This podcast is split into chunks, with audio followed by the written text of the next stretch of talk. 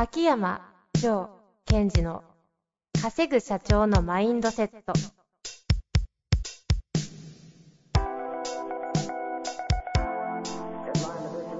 なぜ一流の経営者たちはぶつかる壁を次々と越えられるのか。そこに隠されたマインドの正体。ポッドキャスト「稼ぐ社長のマインドセット」は上場企業から中小企業まで。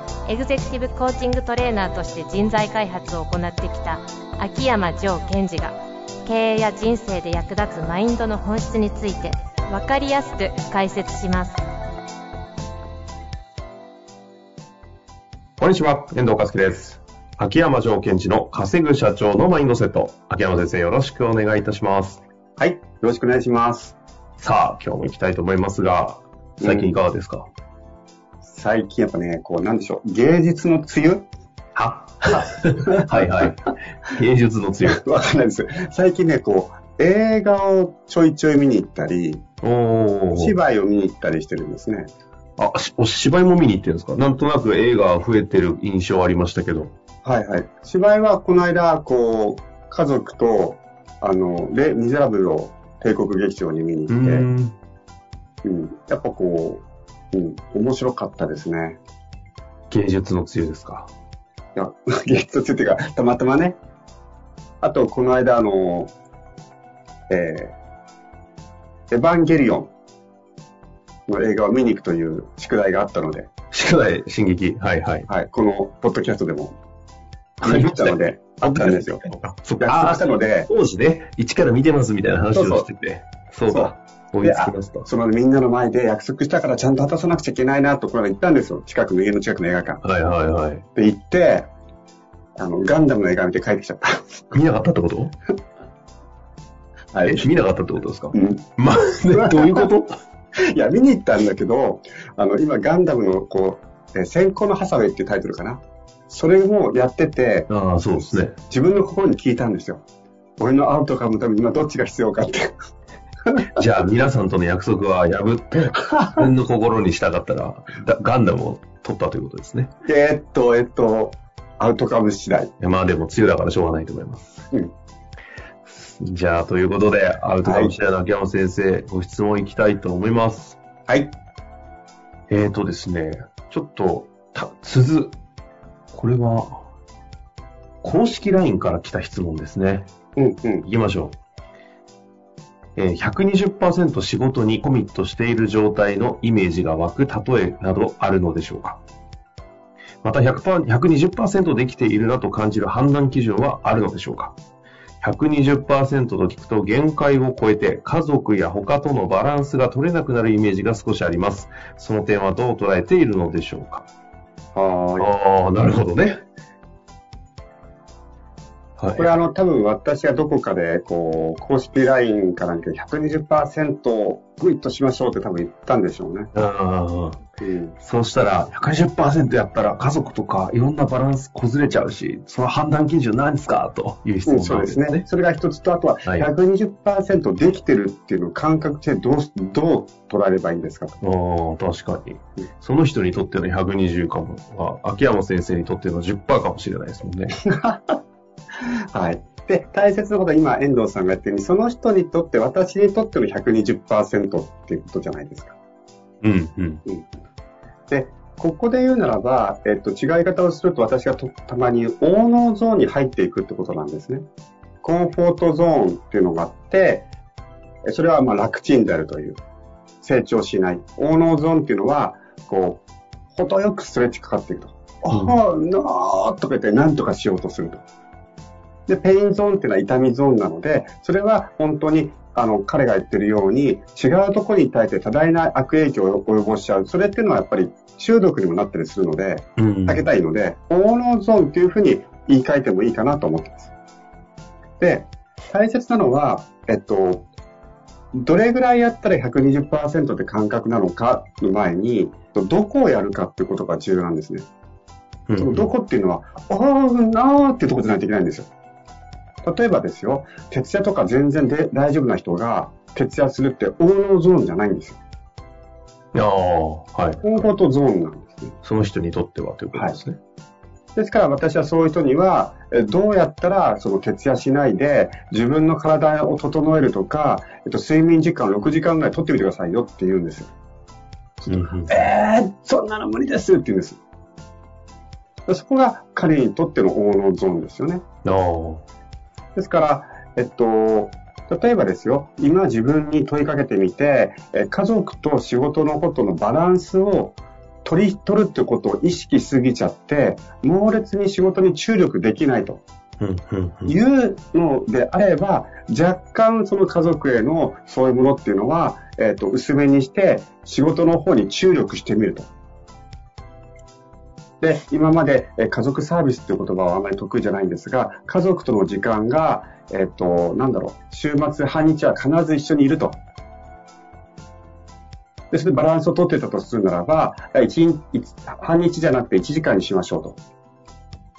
で、その1時間の中で、あなたも家族も、ああ、なんか嬉しいっていう状態を作るっていうところに、コミットしていくってことなんですね。うんうんうんだから大切なのは、今自分がどこに負荷をかけていくことが一番成長になるのか。これね、問いかけてみると結構皆さんわかるはずですよ。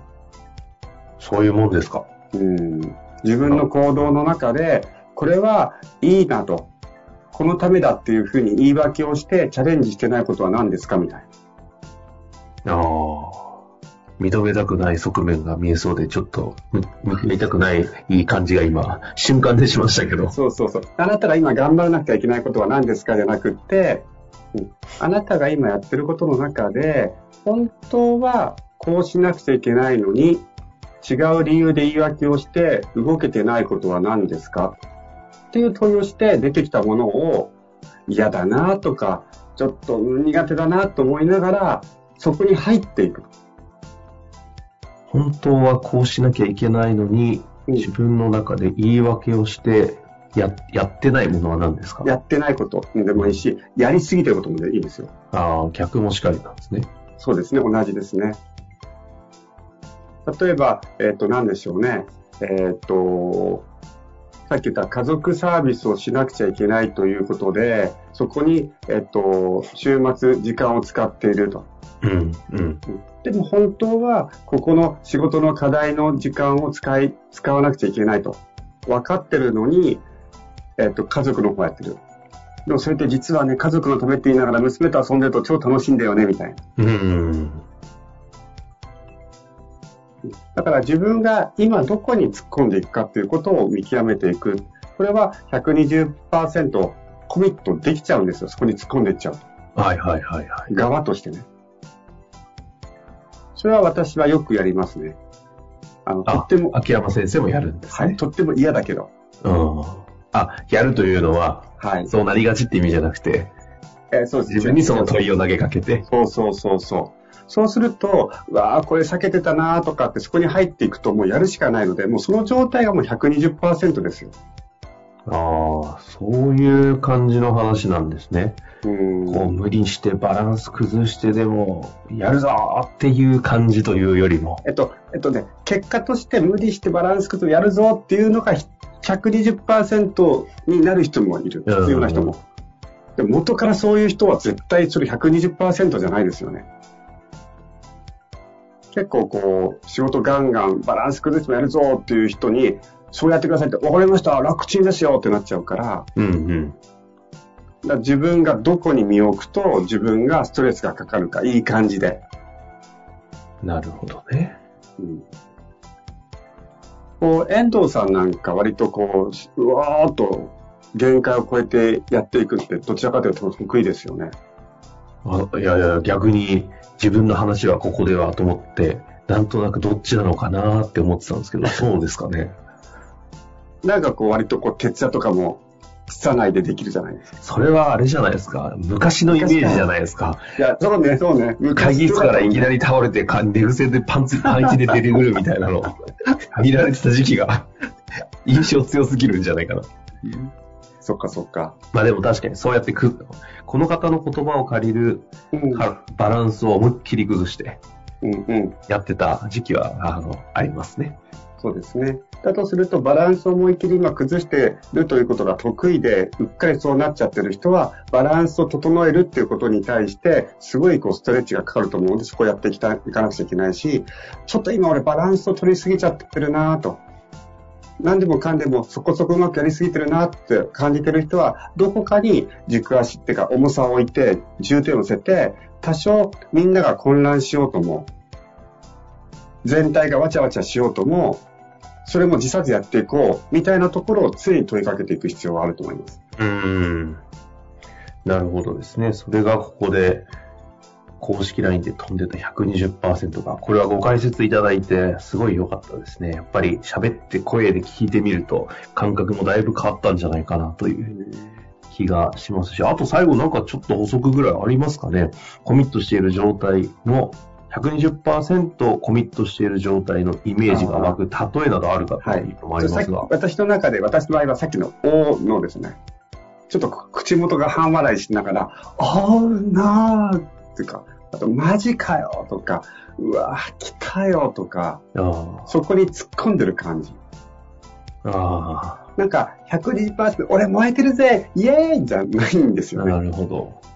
いやー、また来たよ、これ向き合わないと、とか時に、よし、120%お前はやってるぞっていうふうに、こう、声が聞こえてくるというか。うん。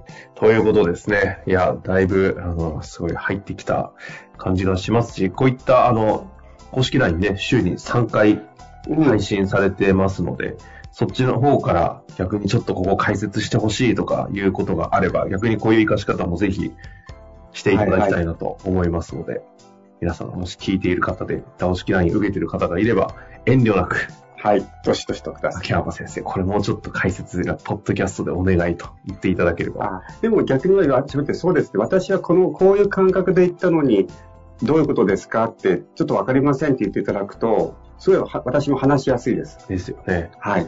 まあ、ということでね、こういう形でも双方向でやり取りできていけたらなと思いますので、ぜひ両方ともご登録いただき、ご質問とお待ちしております。はい。ということで、今日のところ終わりたいと思います。秋山先生、ありがとうございました。はい。ありがとうございました。本日の番組はいかがでしたか？番組では、秋山城賢治への質問を受け付けております。ウェブ検索で、秋山城と入力し、検索結果に出てくるオフィシャルウェブサイトにアクセス。その中のポッドキャストのバナーから質問フォームにご入力ください。また、オフィシャルウェブサイトでは無料メルマガも配信中です。ぜひ遊びに来てくださいね。